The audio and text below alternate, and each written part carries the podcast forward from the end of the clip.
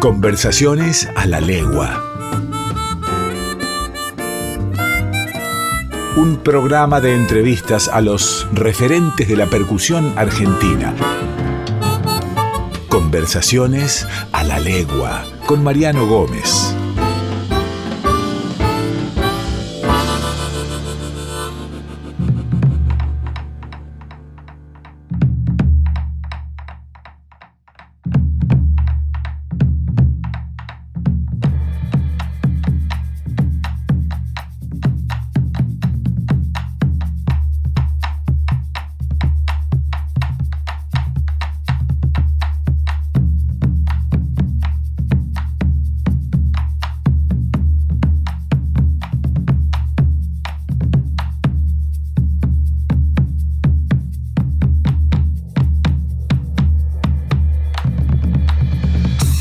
Bienvenidos y bienvenidas a Conversaciones a la Legua, un lugar donde la música vibra. Mi nombre es Mariano Gómez y hoy seguimos recordando, conociendo e investigando sobre el desarrollo de la percusión en la música argentina. Palabras originarias. En el segmento de hoy vamos a hablar de la palabra pequeño o chico. En quechua se dice ichik y en guaraní se dice Michi. A esta hora exactamente hay un niño en la calle. Hay un niño en la calle.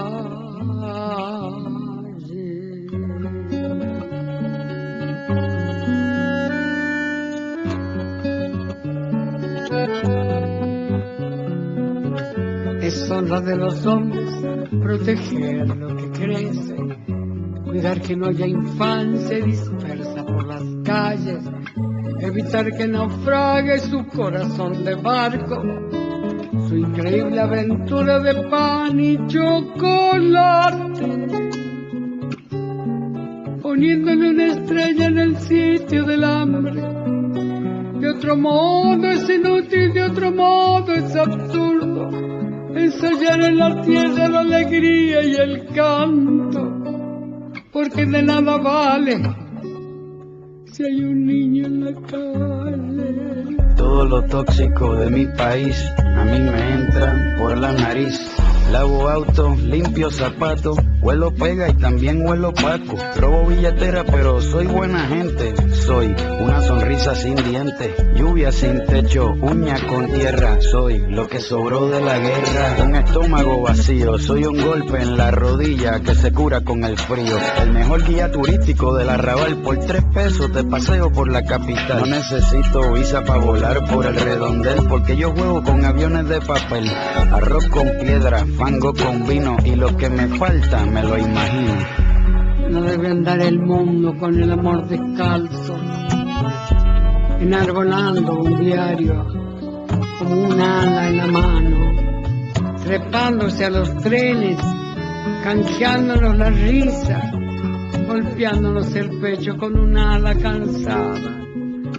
No debe andar la vida recién nacida precio la niñez arriesgada una estrecha ganancia, porque entonces las manos son inútiles fardos y el corazón apenas una mala Cuando cae la noche duermo despierto, un ojo cerrado y el otro abierto. Por si los tigres me escupen un balazo, mi vida es como un circo pero sin payaso. Voy caminando por la zanja, haciendo malabares con cinco naranjas, pidiendo plata a todos los que pueda, en una bicicleta de una sola rueda. Soy oxígeno para este continente, soy lo que descuidó el presidente. No te asustes si tengo mal aliento, si me ves sin camisa con las tetillas al viento yo. Soy un elemento más del paisaje, los residuos de la calle son mi camuflaje, como algo que existe, que parece de mentira, algo sin vida pero que respira. Pobre del que olvidado, que hay un niño en la calle, que hay millones de niños que viven en la calle y multitud de niños que crecen en la calle. Yo los veo apretando su corazón pequeño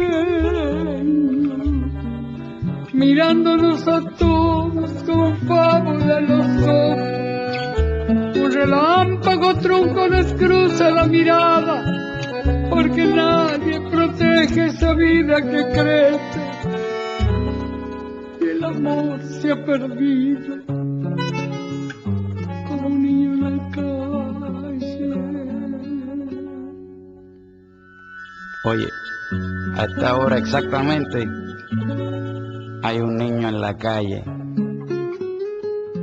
Hay un niño en la calle.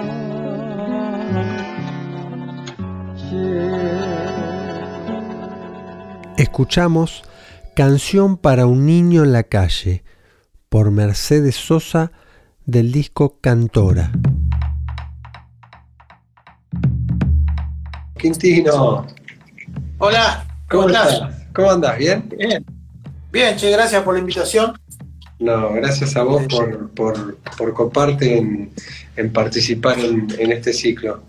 Está buenísimo. Ahí estuve viendo algunas cosas. Está bárbaro. Que puedas este, charlar con los colegas y con músicos de todos lados. De todos géneros también. Quintino, tocaste con todo el mundo, grabaste con todo el mundo, anduviste por todos lados, tuviste la posibilidad de, de trabajar en muchos países, en muchas ciudades. ¿Cómo, cómo empezó esa, ese descubrir de la percusión? ¿Cómo, ¿Vos recordás cómo fue eso? Tengo la sensación interna de, sí, claro. Empieza como todo, como seguramente te habrá pasado, desde la curiosidad, la pasión y despertar de alguna situación muy especial que te despierta o te hace el clic en este caso con, con, la batería, en mi caso. Otros a cantar, otros al fútbol, otros, qué sé yo. Eh, sí, recuerdo que era muy chico cuando vi por primera vez un baterista en mi... Yo soy de Venado Tuerto, Santa Fe, sí. al, al, sur de Santa Fe. En esa época, yo tenía cinco años, mis padres iban a los bailes. En esa época tocaban tres orquestas por noche, en vivo se tocaba iban a bailar y yo me acuerdo que la foto que tengo era que inmediatamente dejaba la campera en la silla de la mesa y me iba corriendo al escenario, me sentaba en un cajón de Coca-Cola al lado del baterista y de ahí no me sacaban toda la noche. Entonces yo creo que esa, ese impacto de tan chico me, me pegó fuerte, después bueno tuve la posibilidad de que de que no sé por qué don o por qué cosa podía tocar solo, acompañar los discos, en mi casa se escuchaba mucha música. Mi papá eh, pasó doble, tango, mi vieja folclore, mi hermana la música beat de la época, ¿viste? Sandro, qué sé yo, lo de fuego. Entonces, entonces, nací en una casa no de músicos, porque ninguno es músico, pero sí musical. Y eso también fue importante para mí. Claro. ¿Y el, el, baterista era siempre el mismo o iba cambiando el, el, el baterista de la orquesta que iba? No, eran orquestas distintas. Tres, me veía tres bateros todas las noches, todos los sábados de la noche, yo ya sabía que llegaba eso. Y escuchaba desde tango, paso doble, música beat, cumbia, de todo. O sea, eran tres, tres partes que se dividían en estilos musicales. Y ahí conocí un montón de gente también que después tuve el honor de, de charlar y comentarles que yo lo iba a ver. Gente más grande que yo, obviamente. Yo tenía seis años, imagínate y hoy día eh, agradecido haber vivido eso porque eso despertó en mí una pasión refrenable. Ya cuando subí por primera vez en escenario nunca más me, me bajé. Que recuerdo que fue como a los 10 años, eh, mi mamá tenía pensión, ¿viste? Entonces en la pensión había un muchacho que era muy amigo de un tipo que se llamaba Eleuterio Pilapoco, que era un acordeonista muy famoso en la zona. Y dice, ¿a vos te gustaría tocar un tema con el, con el don Eleuterio y yo, sí, por favor. Bueno, yo te voy a hacer. Y ese fue mi debut así. Llegué al baile y el maestro me hizo subir para tocar un tema y no pudieron bajar más. Quedé toda la noche tocando. Así que desde ahí, por eso te digo, nunca más bajé, porque ya después armé mis grupos de rock nacional, con la escuela, con el secundario, con los amigos. Después ya empecé a estudiar en Rosario con un profesor. Iba a tocar 15 días a estudiar eh, batería y ¿Y el instrumento propio, el instrumento propio cuándo llegó? Porque conseguir una batería no era tan, tan simple. Eh, claro, sí. el primer instrumento fue lo típico, ¿viste? Con, con latas, con cajas. Y después mi viejo me compró la primera batería, que la fuimos a buscar en tren a un pueblo muy cercano a Venado Tuerto, eh, que era un bombo de 26, un tambor y un plato. Eso era todo. Bombo de todo, parche de cuero. Y después de eso, em, a los 16 años, cuando yo ya me habían, me habían echado el ojo, digamos, las orquestas de Venado, que había un pibe que tocaba, yo ya tenía 15, y ahí mi vieja me, compró la primera Rex, una batería Rex, no sé si te acordás, una marca muy básica, esa pero bueno, para mí era como tener una DW, qué sé Totalmente. Era, era la única, la única casa que había en Venado Tuerto, era la que traía la, la batería y estaba en la vidriera, ¿viste? Entonces, eh, cuando fui a comprarla, el tipo me dice, bueno señora, eh, buenísimo, pero lo que pasa es que ya estaba vendida esta batería. Yo me quería morir. Sí, entonces me dice, en, un mes, porque no era como ahora, ¿viste? Que por este eBay, en un mes va a llegar otra, si quieres. Bueno, desde ese día, que fue un mes, mes y medio, hasta que llegó, todos los días yo me iba al centro, a la vidriera, a ver si había llegado la batería. esas vivencias de chico que, te marcan para siempre, ¿viste? Y después, bueno, empecé a tocar en orquestas y, muchas cosas. Aparte lo, lo, que cuesta vale también, ¿no? No estaba todo a un clic como ahora. Ahora con un clic resolvés, resolvés muchos problemas y antes había que amacarse, había que ir a buscarlo, había que, que, realmente pelear por lo que uno quería. Exactamente. Y eso yo creo que tiene un efecto directo en, la música que uno hace, ¿no?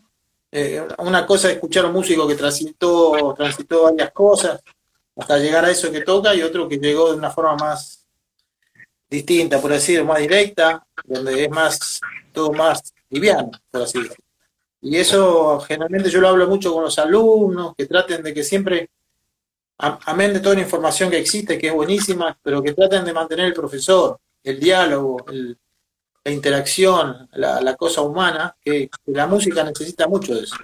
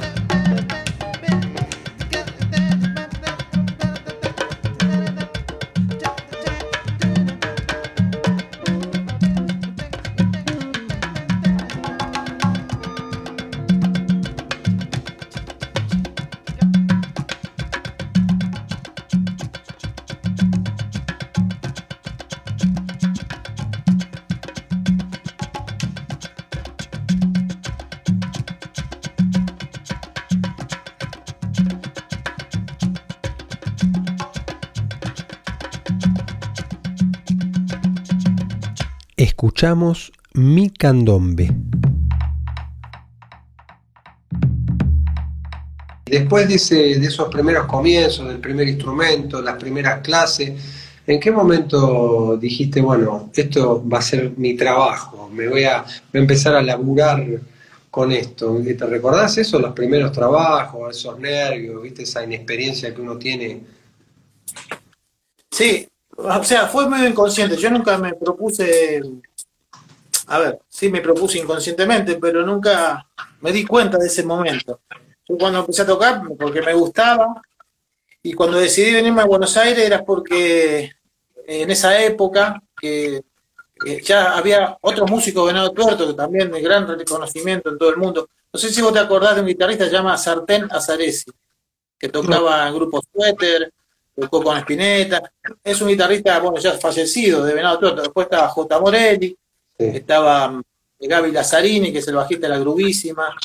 Eh, bueno, un montón de gente de la generación anterior a la mía que ya estaba en Buenos Aires y yo quería hacer lo que ellos habían hecho, que era haber venido y, lograr cosas. Entonces, yo me vine con mi bolso y batería sin saber el destino, ¿no? y bueno, por suerte a los seis meses ya estaba tocando en el Coliseo con, con, Alberto Favero, Nacha Guevara, un, este, una experiencia inolvidable y ya de ahí nunca paré.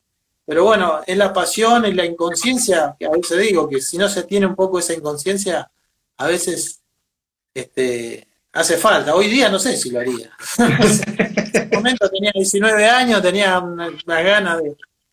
Porque yo hice la colimba acá en, la tablada, y entonces los francos me iba a la trastienda o Jazzy Pop, que era un, lugar en esa época, y ahí lo vi a Alice Masaira, lo vi a, Cerabo, lo, vi a Volpini, y yo me volvía loco, o sea, yo quiero, yo quiero estudiar, quiero ver a esta gente. Así que terminé la colimba, llegué a casa y le dije a mi hija, me voy, me quiero ir. Y eso también, otra cosa importante, que eh, la familia, el apoyo de los padres a veces es fundamental. Claro. Sí, sí, sobre todo eh, en tu caso que ejerces la docencia, en el mío también, vos ves que, por ahí el crecimiento y sostener el oficio, el compromiso durante tanto tiempo es difícil cuando una familia no acompaña también, ¿no? Exacto, yo tuve esa bendición de parte de mi viejo. Eh, bueno, ya te digo, una familia musical que buscaba, pero de ahí a que tu hijo de 18 años te diga me voy a Buenos Aires, en esa época, yo tengo 57, no era lo mismo que ahora, ¿viste? Era como, me voy a Turquía, ¿viste? Para ellos. Tuvieron, no sé, un nudo en la garganta y me dijeron, sí, dale, anda, qué sé yo, vamos a apoyar. Y eso podría haber sido no, no, te quedas acá, porque no sé, y el destino era otro. Pero bueno, eso fue una cosa importante. Y después hacer, hacer honor un poco a, esa confianza que, te dan tus viejos, ¿no? realmente, yo siempre también lo hablo, que estar bien convencido de que tu pasión, ya sea la música en este caso, eh, o lo que elijan ser, lo hagan con toda la dedicación y toda la, eh, eh, la responsabilidad que eso merece, porque bueno.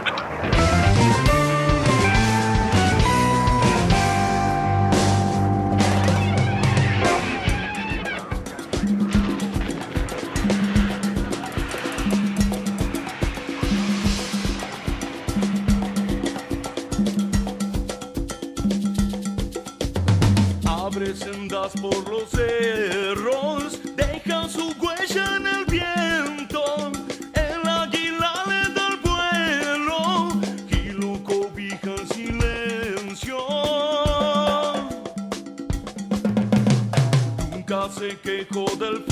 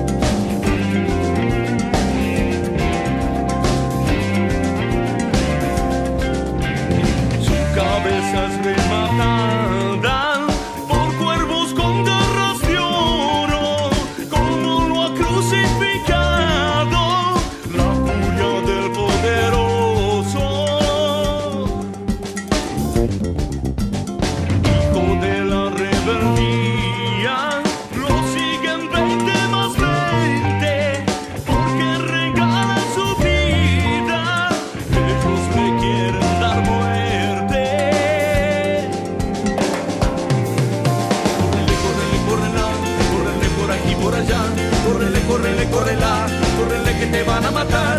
Córrele, córrele, córrela, córrele que te van a matar. Córrele, córrele.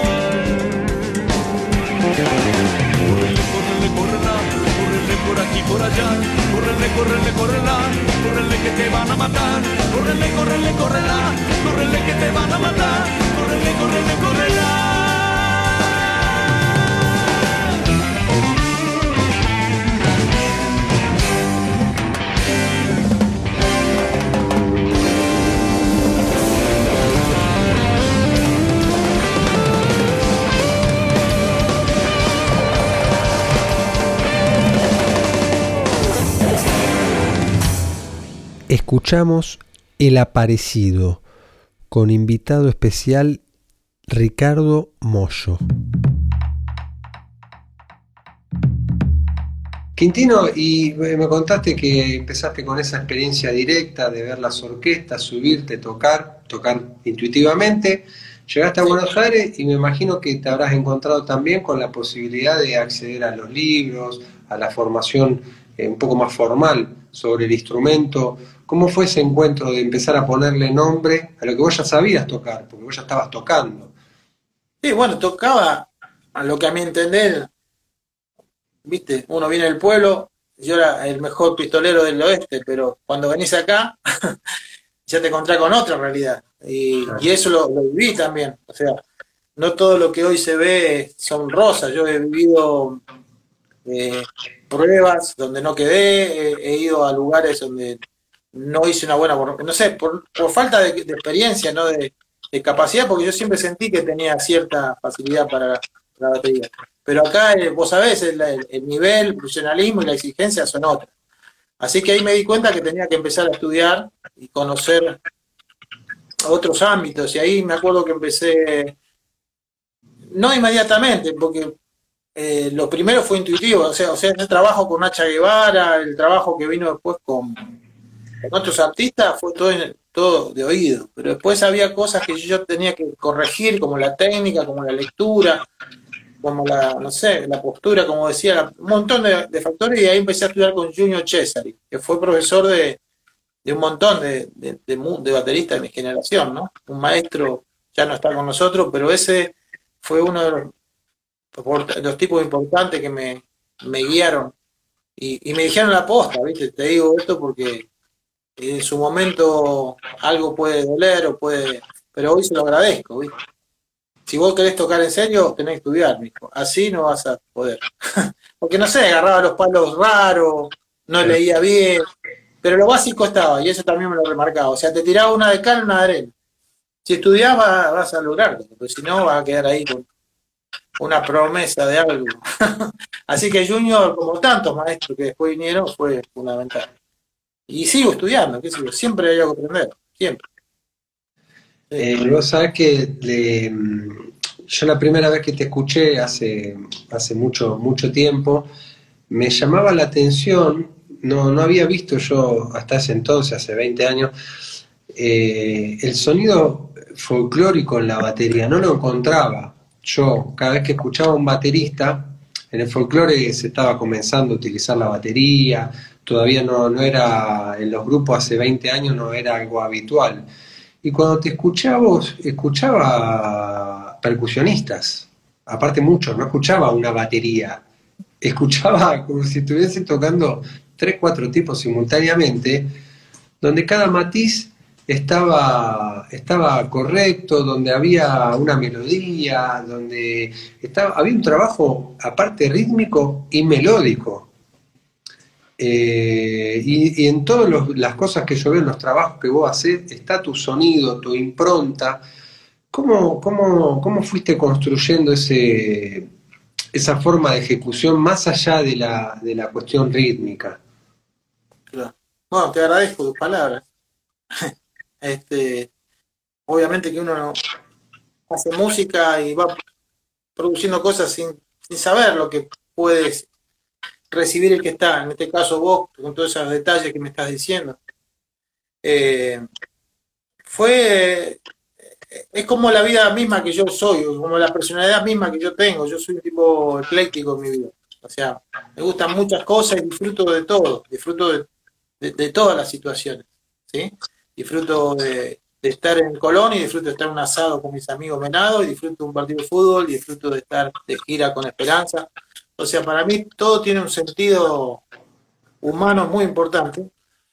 Y en la música me pasa lo mismo.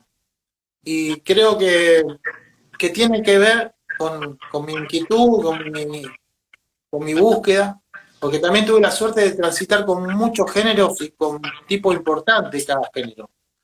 Eso también fue una escuela para mí, y cada uno me enseñó ese color, ese lugar que hay que poner las cosas. Eh, no sé, toqué con Rada, eh, tocar con cinco años con Rada, ya estaba involucrado con, con Beto Satrani, con Osvaldo Fatoruso, con Ricardo Nolé, que todo el tiempo son músicos que, que conocen el género y te van indicando. Cuando fui con Pedro, el otro aspecto, el aspecto más este, de sonido, el aspecto de- del tempo, de la, de la, de la estética. Cuando toqué con Dino Saluzzi, bueno, la- la- el minimalismo, los matices, la dinámica. Entonces, más que nada fueron mis, mis colegas, los maestros. ¿viste? Y yo inconscientemente fui, fui mamando todo eso, y cuando hago mis proyectos, cuando toco, toco inconscientemente de esa forma. Me alegra mucho de que eso se escuche porque también mis influencias como baterista son, son esos tipos, Tony Williams, este, Trilo son gente que trabaja con el ritmo y con, como decía vos, con la melodía. Pomo, me acuerdo que Pomo fue para mí una influencia hasta el día de hoy muy fuerte, muy fuerte. Yo ya escuchaba eso que vos estás diciendo, yo se lo escuché en Spinetta Jade ya, a- a- a Pomo. esas cosas entre el ritmo y la melodía. Era como parte de la composición la batería, no era el ritmo nada más. Claro. Y eso a mí me fue la influencia, no sé, entró en mí. De, to- de todos los artistas que acompañaste, que son muchos y muy, muy grandes eh, y representativos en su estilo, eh, tuviste también la, la oportunidad de trabajar con Esperanza Spalding. Eh, ¿cómo, ¿Cómo fue ese encuentro para vos? ¿Cómo, qué, qué- qué aprendizaje te dejó esa experiencia? Porque yo creo que aparte uno de a veces va y tiene que cumplir una función de trabajo en, lo que hace, como decís vos, también uno aprende, con cada persona que toca se lleva un aprendizaje, ¿no? Claro. Bueno, eso es un poco, eh, un poco el, digamos, lo, lo más difícil que, hay, que yo considero que, que hay que lograr, que es tener esa, ese sonido, esa voz propia, ¿no? Lograr eso lleva años, ¿no? Que yo, a vos, hace así, ping, y yo, ese es Mariano. Eso es, eh, me parece el trabajo más difícil para un músico. Uno, yo creo que humildemente por, por experiencia, y bueno, vos también lo estás diciendo, lo he logrado. Y por eso eh, he podido estar en situaciones, por ejemplo, como esta. Vos, vos imaginate que Esperanza hable la agenda y tiene mil percusionistas para llamar. Llama al que quiere. Eh, pero ella quería una sonoridad distinta, una estética, una coloratura que tenga que ver con otra percusión, porque brasileros, cubanos, hindúes en, en Nueva York está lleno. Y bueno, eh, por intermedio de Leo Genovese, que es el pianista que en ese momento, que también es de Venado.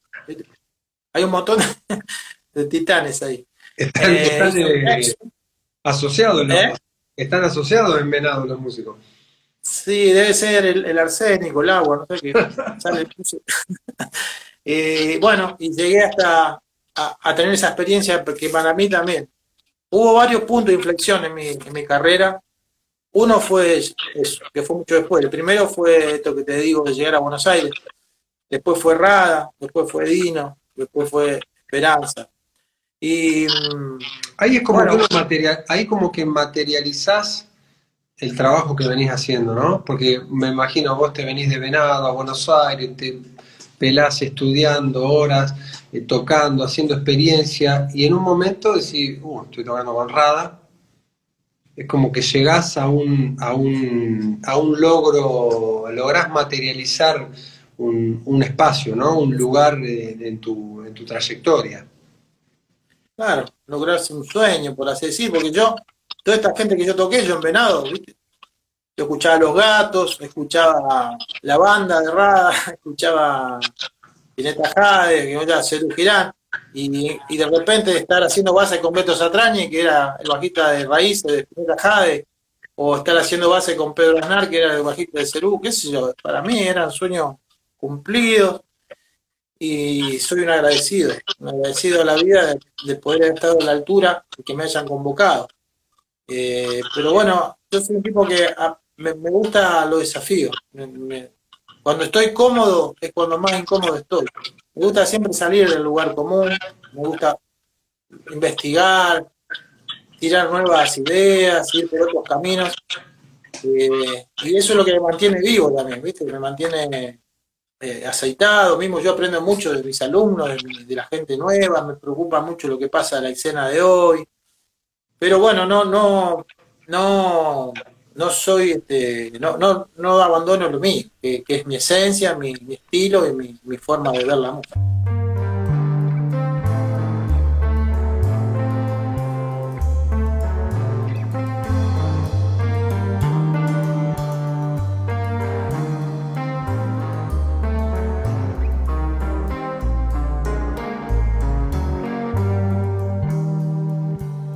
hijo de algún confín de la llanura, abierta elemental, casi secreta, tiraba el firme lazo que sujeta al firme toro de servicio oscura. Se batió con el indio y con el godo, murió en reyertas de baraja y taba dio su vida a la patria ignoraba y así perdiendo fue perdiendo todo. Hoy es polvo de tiempo y de planeta, nombres no quedan, pero el nombre dura. Fue tantos otros y hoy es una quieta pieza que mueve la literatura. Fue el matrero, el sargento el que cruzó la heroica cordillera, fue soldado de Urquiza o de Rivera, lo mismo da, fue el que mató a la prida.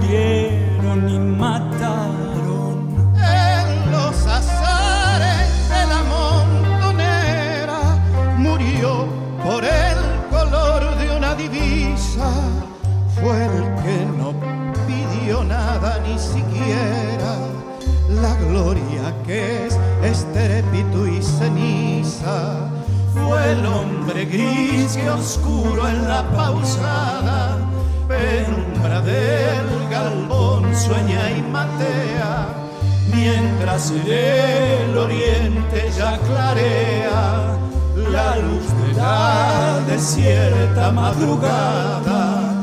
Nunca dijo soy gaucho fue su suerte, no imaginar la suerte de los otros, no menos ignorante que nosotros no menos entró en la muerte.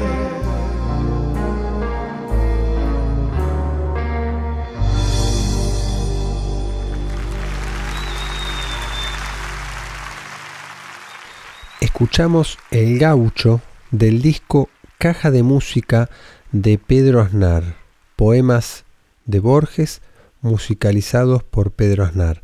En la percusión, Quintino Sinali. Por otra parte, también eh, fuiste de, la primera camada de bateristas, percusionistas, de largar su proyecto propio, ¿no? De dejar un poco el rol vos laburaste con, con gente muy grosa, artistas muy grandes, muy importantes, pero a su vez desarrollaste tu- tus propios proyectos, en donde obviamente el espacio y la función tuya cambia, no es lo mismo acompañar a un, can- a un cantante, en donde vos cumplís un rol un poco más acotado, si bien hay que estar a la altura de la circunstancia, en un nivel muy alto técnico y artístico, que cuando vos desarrollás tu propio proyecto, en donde vos ocupás más espacio, ¿no? Claro.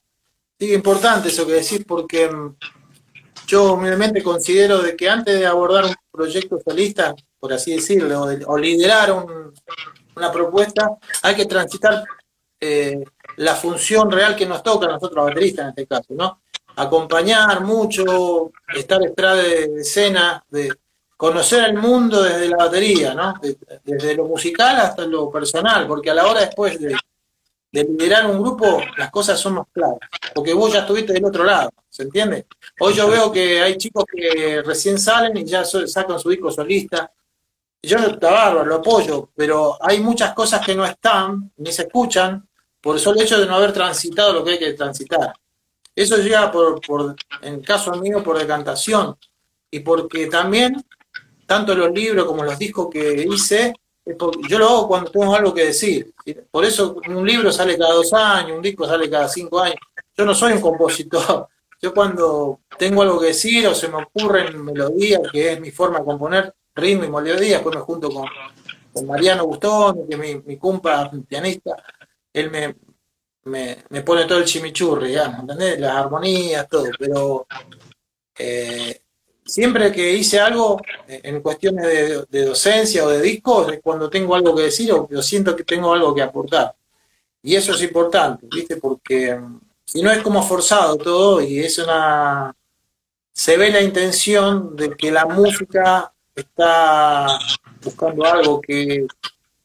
No sé si me explico, está buscando algo más que, que ser eh, escuchada con el corazón. Y, Claro. y en eso yo soy muy delicado, ¿viste? Soy muy cuidadoso porque no...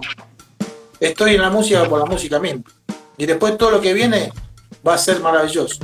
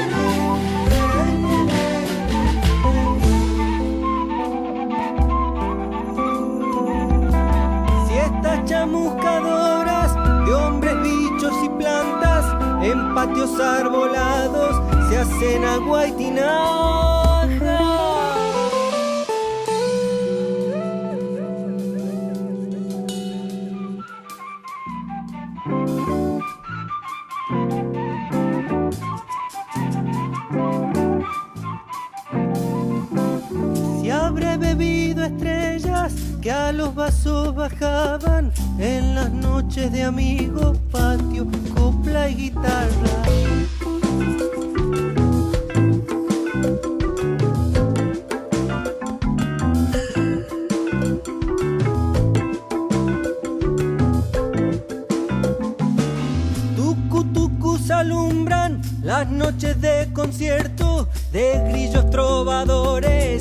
Los patios desiertos.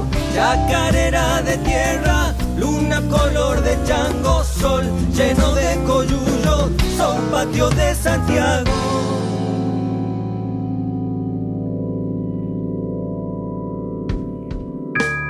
Escuchamos Chacarera del Patio, interpretada por Quintino Sinali.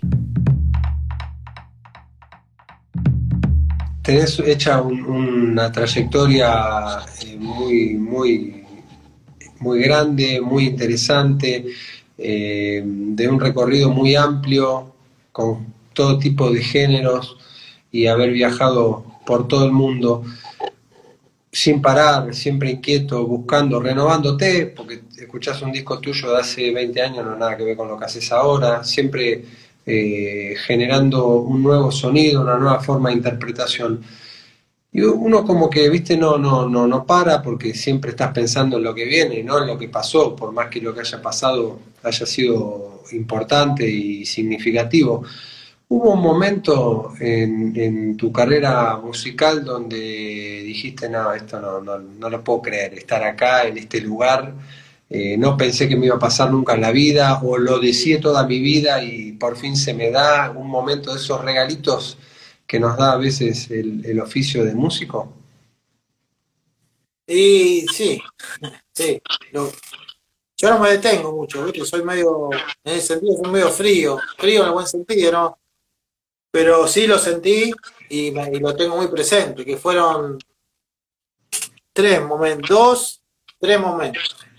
Eh, uno cuando entré a grabar con Esperanza al estudio de Tony Bennett, ahí en New Jersey, que llegué con mis cosas y abro la puerta y está un mural gigante de Tony Bennett con Frank Sinatra, así, bien, diciendo welcome, bienvenido, qué sé yo, y el, y el hijo de Tony Bennett me da la mano porque es el que regentea ahora, me dice adelante, qué sé yo, y, y abrí la puerta y encontrar a Esperanza, a Gil Goldstein, a Milton Nascimento, bueno, estaba el Leito que no ves también, estaba Terry Lee Carrington en el rincón, o sea, digo, ¿qué, qué es esto? ¿Qué, ¿Qué me está pasando?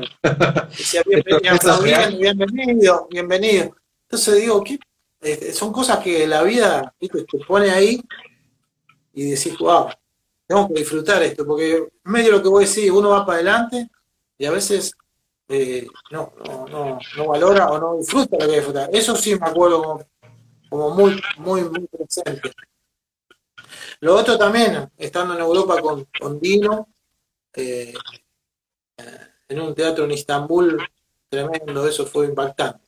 El recibimiento que tiene Dino en Europa es, o sea, me asombró. La verdad que yo no conocía lo importante que es afuera Dino Saluzzi. Eso es como un prócer, es como, bueno, y ir al camarín y que venga Jack de Canet, eh, estaba Dave Holland hablando ahí con Dino, hablando con nosotros, y yo decía, ¿qué es esto? ¿qué- estoy? Bueno, son la- las cosas que... Y lo impactante también fue estar, aunque pa- parezca en el tiempo, la primera vez que, que toqué con Rada, que fue... eh, ahí, ahí tuvo la bisagra de, de lo que hablamos antes, de, del baterista baterístico y el baterista con el color de, los tambores. Ese fue el momento donde yo dije, esto es lo mío, ¿no? Cuando Rada me convocó para su grupo y empecé a conocer el mundo del candombe y de, la y de, de todo. Ahí fue también un momento muy, muy importante en mi vida. Y después montones. Obviamente que el más importante, de la música, fue cuando nació mi hija. Eso fue para mí un momento que está en mi mente. Pero hablando estrictamente de, música es eso. Y tanto, pero bueno, eso es importante. Quintino, te súper, súper, súper agradezco este encuentro. eh, te admiro muchísimo, ya te lo, te lo expresé de todas las maneras posibles, porque al igual que vos, considero que, que también hay que decirle las cosas en vida. Es importante los maestros, a veces que uno toma, o las referencias que uno toma, eh, si el tipo te movilizó alguna vez, decírselo personalmente, y, me parece que eso en cuanto la otra la persona lo sepa, siempre lo va a recepcionar bien. Te súper, súper agradezco esta charla que has compartido con, con todos nosotros, con todas las personas que estuvieron conectados. Bueno, a vos, a vos por la pasé re lindo y me pareció una charla muy, muy linda, muy profunda, muy interesante. Este, que no soy, no sos lo que veo, soy bastante osco a veces cuando algo no, no, cierra, ¿viste? Así que creo que tenemos la misma espi- espiritualidad, que eso es fundamental, y doy de por hecho que tu música o tu pasión por la música es sincera y, lo que tiene que ser. Así que sin más, este, cuando quieras, acá estamos. Te agradezco infinitamente esta oportunidad de, de expresar cosas, porque es necesario también para los músicos, a veces contar sus vidas. Totalmente. Ah, me, me olvidaba, perdón. Estás radicado para la persona que quiera tomar clases, estás en Capital Federal. Vamos a hacer la parte sensible, como dice. Viste, así me decía Junior César cuando venía la hora de pagar la clase. Dice, hablemos de lo sensible, me decía. Ah, digo, ¿podés tomar cuánto? Sí, estoy dando clases, buenísimo que me hace, muchas gracias. Estoy en un espacio nuevo eh, que se llama el Conventillo de las Artes, es conocido, es en Libertad y La Valle, una cuadra del Colón. Ah, es un edificio antiguo que está lleno de artistas, de pintores, músicos. Bueno, ahí tengo mi estudio nuevo, mi sala. Así que el que quiera contactarme para clases presenciales, este, al Facebook o a Quintino guión- eh, arroba Quintino guion bajo, Sinali guion bajo, al, al Instagram. Perfecto, clases presenciales y a distancia también das. Sí, sí, claro. Sí, hay chicos del interior o gente que no queda lejos, ¿viste? Entonces también presenciales. Pero el que quiera aprovechar, este, ahí en el centro, ¿viste? Se llega de todos lados. Está buenísimo. Estoy feliz con ese lugar porque es una- un lindo ámbito y muchos amigos ahí también que dan clase y, y la verdad que bien, una nueva etapa linda de, de enseñanza. Qué bueno, qué bueno, me alegro muchísimo. Bueno, ojalá que lo, lo puedan aprovechar las personas que quieran estudiar, de tener la posibilidad de, de tener un maestro como Quintino. Muchas, muchas gracias, te mando un abrazo enorme y bueno, nos estamos viendo en cualquier momento. Bueno, te felicito y adelante con esto que es buenísimo. Está bárbaro. Muchas gracias, Quintino. Un abrazo grande. Chao, Mariano, gracias. Abrazo. Música Lado B.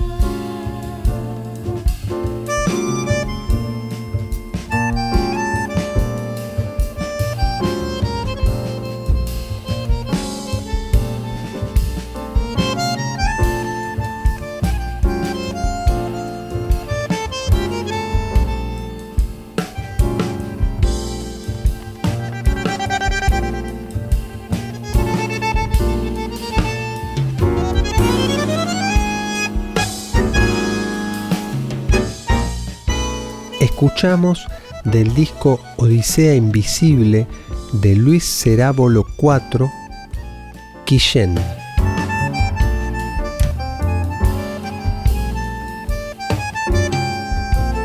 Agradecemos, como siempre, la compañía de todos y todas ustedes. Nos reencontramos la semana próxima en esta ronda de tambores denominada Conversaciones a la Legua. El equipo de este programa está compuesto por participación especial de Lautaro Gómez, edición Fernando Salvatori, quien les habla Mariano Gómez. Nos reencontramos la semana próxima. Un abrazo enorme para cada uno de ustedes.